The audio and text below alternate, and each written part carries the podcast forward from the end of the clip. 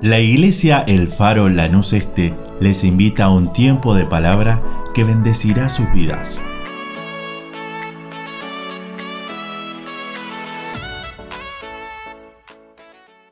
Dios te bendiga.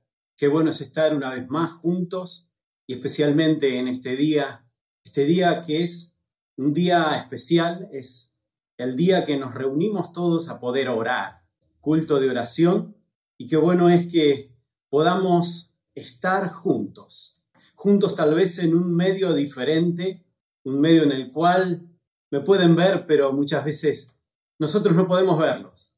Pero quiero primeramente darte la bienvenida. Bienvenida a este culto de oración que siempre tenemos los días miércoles. Y quiero compartir la, la palabra de Dios, quiero abrir la escritura y acompáñame, por favor. Acompáñame al Evangelio según San Lucas, y vamos a leer el versículo 15 y el versículo 20. Y dice así, y levantándose, vino a su padre, y cuando aún estaba lejos, lo vio su padre, y fue movido a misericordia, y corrió, y se echó sobre su cuello, y le besó. Esta palabra, esta parte de la escritura, que es una parábola, que es la tercera de, de tres de la oveja perdida, la moneda perdida y también es conocida como la del hijo pródigo. Una parte de la escritura donde está llena de un montón de matices que hoy día podemos tener para nuestras vidas y que nos puede acompañar en nuestras vidas. Comienza la historia relatada por el propio Señor diciendo había un hombre asentado, hacendado que tenía dos hijos, uno mayor y otro menor. Y estos dos hijos que vivían con él, que lo acompañaban en todo momento, que estaban junto a él, en un momento el hijo menor le dice, Padre, quiero que me des todo el dinero, toda la herencia que me corresponde y me quiero ir de casa.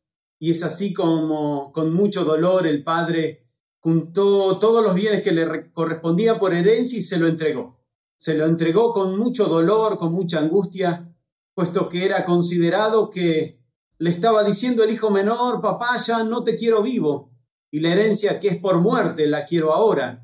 En vida te estoy despreciando, pero aún así, con todo el corazón, le entregó los bienes. Dice la escritura que no, pasando mucho tiempo, el joven menor, juntando todos los bienes, se fue a vivir a una ciudad apartada, a una ciudad lejana, a una ciudad donde nadie lo pudiese reconocer, que no conociese su pasado, que no conociese su educación, que no conociese nada de él, quién eran sus padres, quién eran su hermano, quién eran sus amigos, de qué colegio venía, si se había graduado en la universidad o no, qué trabajo había pasado.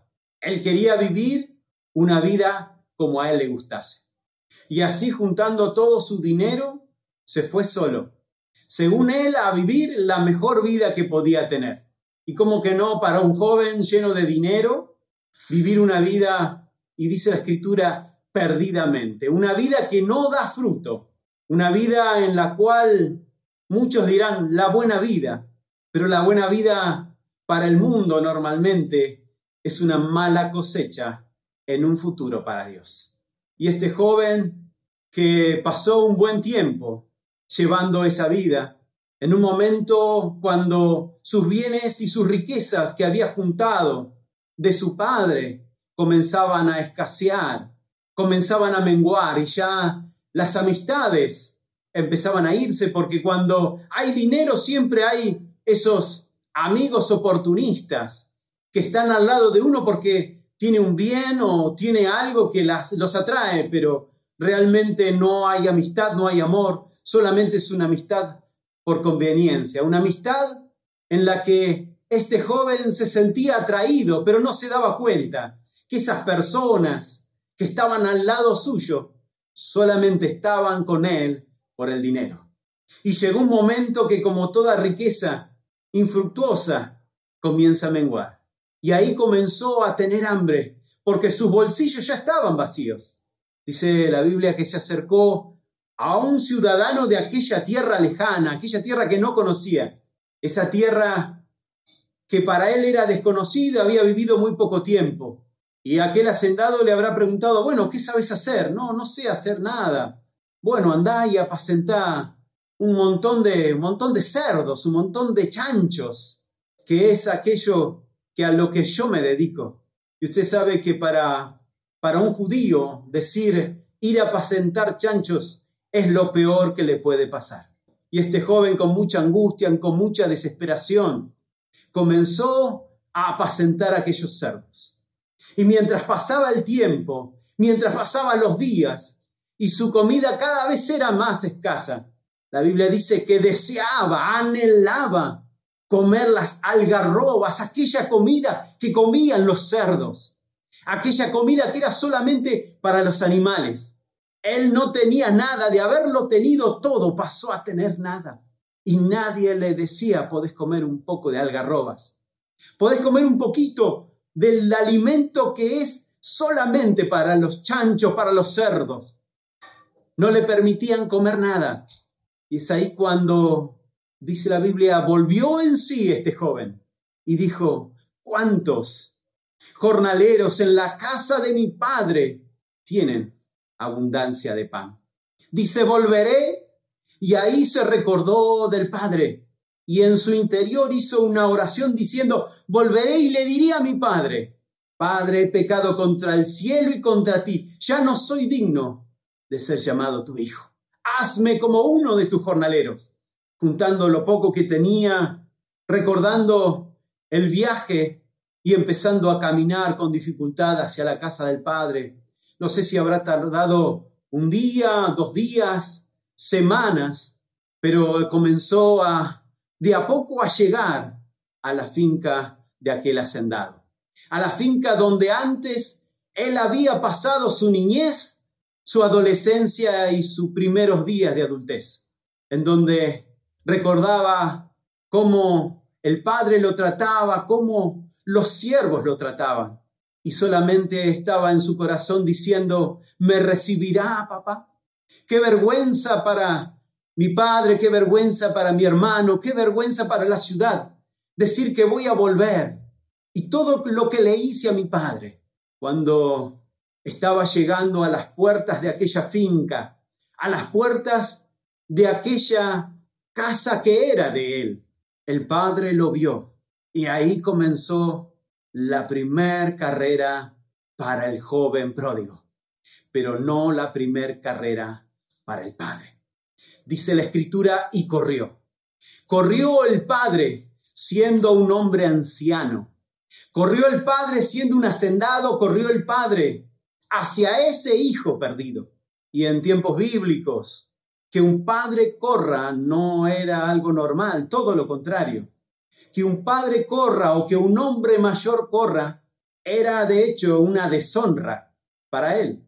Era una deshonra porque no nos olvidemos que hace más de dos mil años en Palestina no se usaban los pantalones que hoy día los varones usamos y que sería fácil correr. En aquel entonces las túnicas eran las vestimentas corrientes. Tanto hombres como mujeres utilizaban túnicas. El hombre utilizaba una túnica un poco más larga, casi llegando a los tobillos, y las mujeres un poquitito más corta.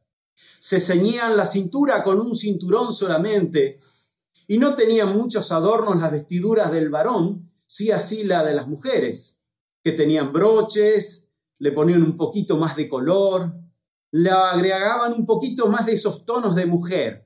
Pero el varón, no, el varón tenía esa túnica larga y para poder correr tenía que tomarse la túnica y levantar esa túnica por arriba de las rodillas, hasta casi los muslos, para poder correr. Era como nuestros pantalones cortos para correr. Hasta esa altura tenía que levantar una túnica un varón para poder correr, para correr fuertemente.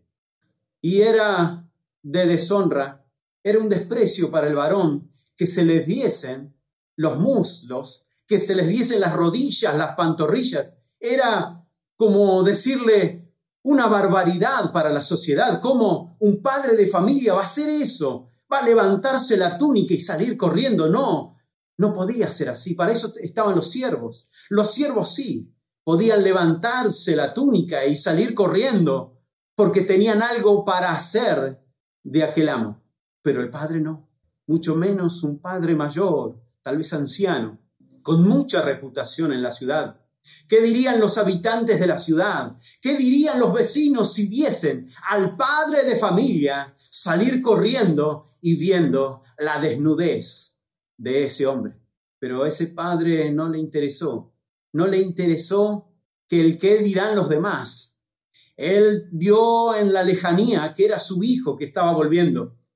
Y dice que tomó esas vestiduras y se las remangó hasta los tobillos y siguió hasta las rodillas porque iba a correr.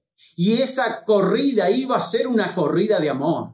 Y empezó a correr. Y los siervos se habrán imaginado y habrán visto, pero ¿cómo está corriendo? ¿Por qué está corriendo? Es la primera vez que vemos a nuestro amo correr. Pero ellos no se daban cuenta que en el horizonte estaba acercándose un hijo pródigo un hijo perdido que estaba siendo hallado, uno que era muerto y que había resucitado. El padre comenzó a correr, no sé la distancia que corrió, tampoco sé la velocidad que corrió ese padre, pero lo que sí sé es que habrá corrido con todas sus fuerzas. No sé si corrió 200 metros, 300 metros, hasta poder llegar hasta el hijo.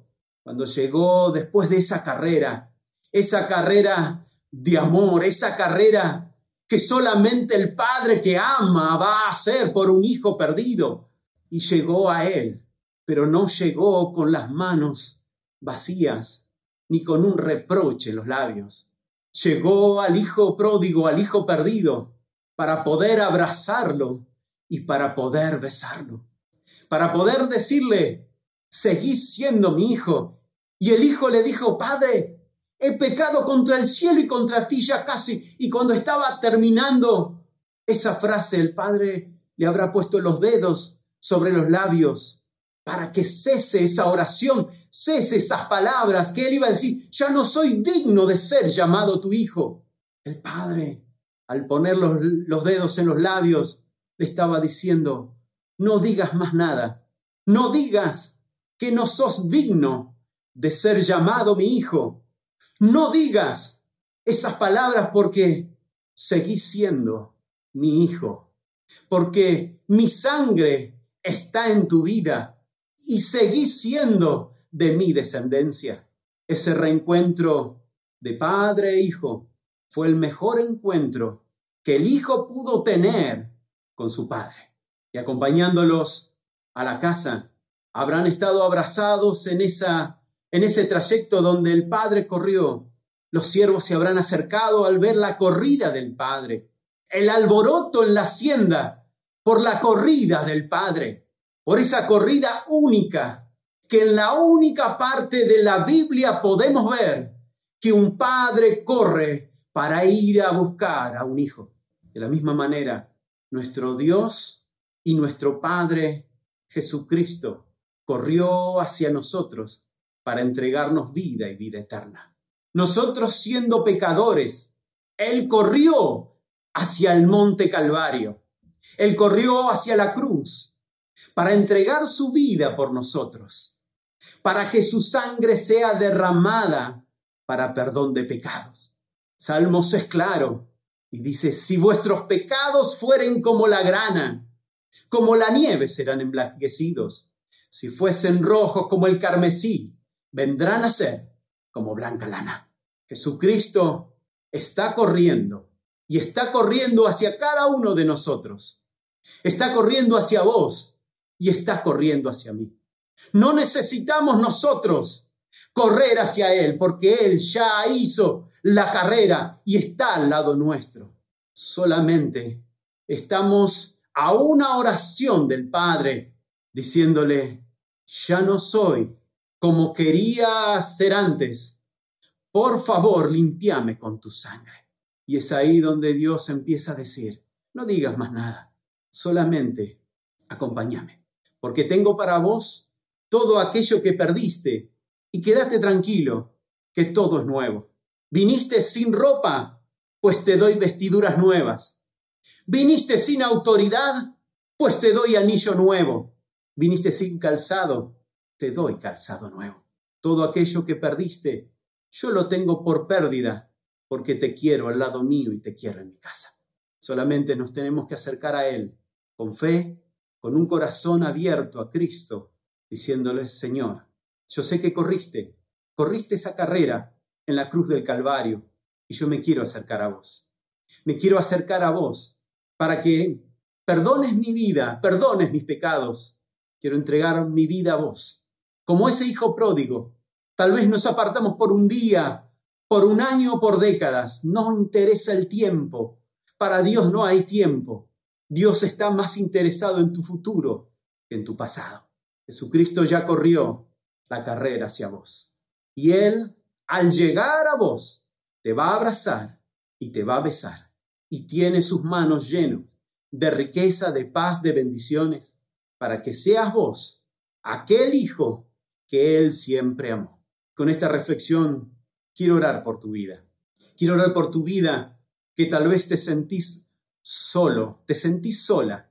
Tal vez me estás viendo sentada o sentado en una cama o solamente me estás oyendo.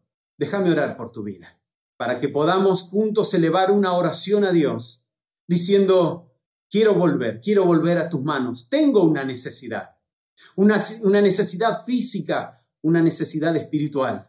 Quiero entregarte esta necesidad para que seas vos aquella persona que me bendiga.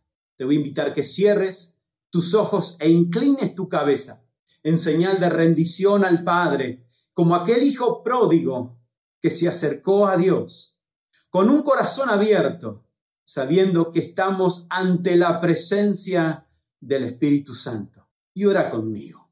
Señor, en el nombre de Jesús, en este tiempo me acerco a vos.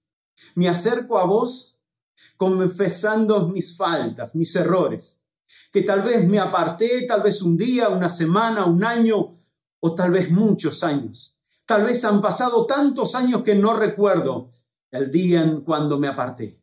Pero te ruego, mi Dios, en el nombre de Jesús, que seas vos quien perdones mis pecados y que sanes mi tierra. Yo te confieso como Señor y Salvador.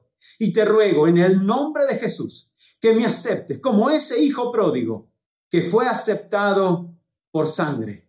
Que seas vos también, Señor Jesús, que tu sangre sea derramada sobre mi vida. En el nombre de Jesús. Ahora, mi Señor, te pido por cada varón, cada mujer, Señor, que tal vez está en una dificultad. En el nombre de Jesús. Te ruego, Señor, que sea tu mano de sanidad sobre toda enfermedad, sobre todo problema, Amado Dios, en el nombre de Jesús, tu palabra es clara y dice que por tus llagas hemos sido sanados. Señor, en el nombre de Jesús, te ruego, mi Padre, que pongas tu mano de sanidad sobre cada enfermedad, cada dolencia, y que sea tu Espíritu Santo quien esté hablando a nuestras vidas. En el nombre de Jesús. Amén y amén. Desde acá te mando un fuerte abrazo y alegría y en mi corazón por la reconciliación que hubo entre aquel que ya corrió y vos. Que Dios te bendiga. Deseamos que esta palabra fortalezca su relación con Dios. Como familia de fe, les invitamos a seguir creciendo juntos. Nos encontramos en Instagram, Facebook y YouTube, El Faro Lanús Este, o por WhatsApp al 11 30 73 50 63. El Faro, una iglesia de fe, acción, reproducción y objetivos.